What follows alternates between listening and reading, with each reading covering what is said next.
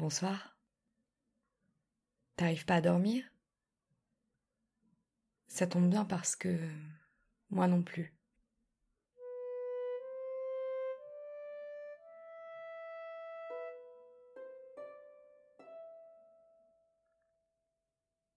Dans l'épisode de ce soir, vous entendrez peut-être des bruits de fond et j'en suis désolée. J'espère que ces petits bruits rythmeront votre sommeil et vous aideront à vous endormir encore plus vite.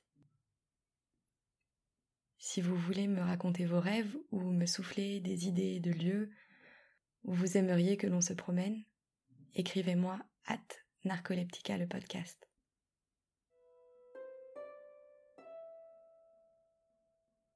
J'ouvre les yeux et je suis assise au bord d'un cours d'eau. Tu es là aussi, comme toujours. C'est une rivière, mais son débit est assez fort. Au loin, vers la gauche, je devine le profil de la montagne qu'elle a dû parcourir à toute allure pour arriver jusqu'à nos pieds et embarquer avec elle des branchages, des petits animaux, peut-être des poissons. On se lève pour s'approcher de la rivière,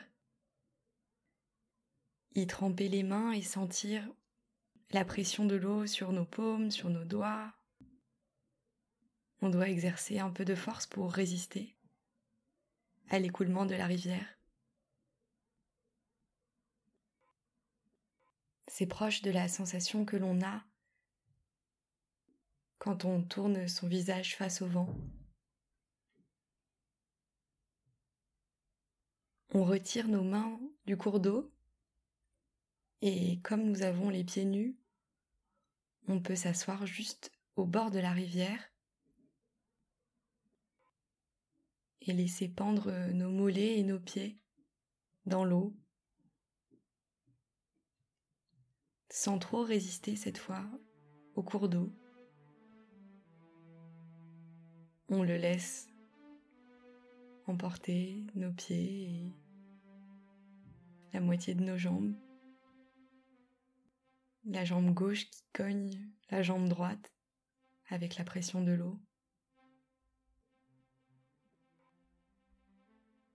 Un vent frais nous rafraîchit le visage peut-être un vent venu des montagnes. On le laisse ralentir les battements de nos cœurs, assise, assis, toujours les pieds dans l'eau. Sans s'en apercevoir, on arrache un trèfle, on compte ses feuilles. Trois. Pas de chance. On approche ce trèfle du nez. Il n'a pas vraiment d'odeur. Et avant de nous lever pour partir, on laisse tomber les deux trèfles dans le cours d'eau. On ne peut pas les suivre des yeux. La rivière va trop vite. On se lève pour rejoindre la forêt qui longe la rivière. On se met en route sans s'éloigner de la rivière. On la laisse à 50 mètres de nous pour pouvoir y revenir si on perdait notre chemin. On sait que si on la suit, on finira par arriver dans la vallée.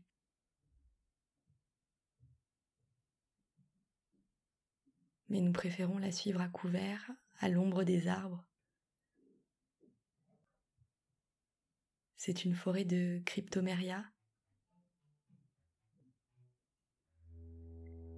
C'est plutôt à l'odeur qu'à leur aspect que je reconnais qu'il s'agit de cryptoméria.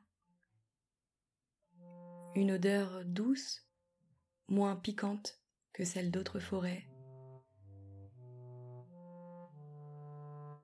une odeur que l'on peut inspirer avec toute la cage thoracique, sans peur. On oublie qu'on est dans une forêt tropicale parce que les cryptomérias sont des résineux, avec des boules d'épines.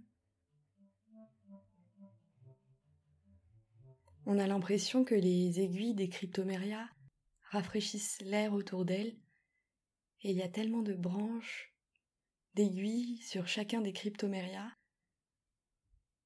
toute la forêt est fraîche, très agréable.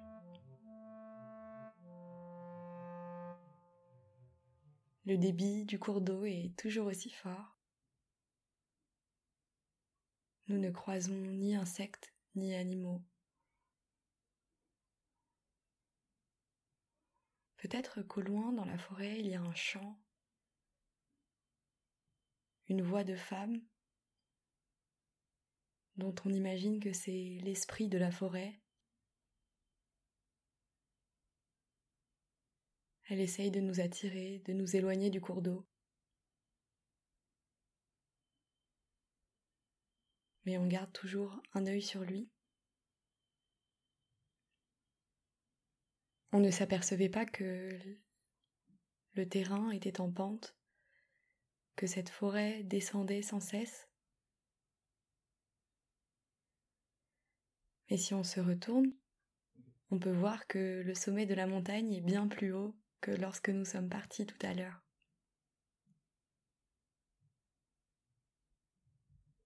Et il semble qu'on soit arrivé enfin dans la vallée Dans cette vallée, nous avons tous les abris du monde, mais celui qui nous plaît le plus, c'est le cryptoméria. S'asseoir au pied d'un cryptoméria, coller l'oreille à l'écorce, écouter battre le cœur de l'arbre, sentir les pulsations de sève. Respirer son air frais et se dire l'un ou l'une à l'autre Bonne nuit.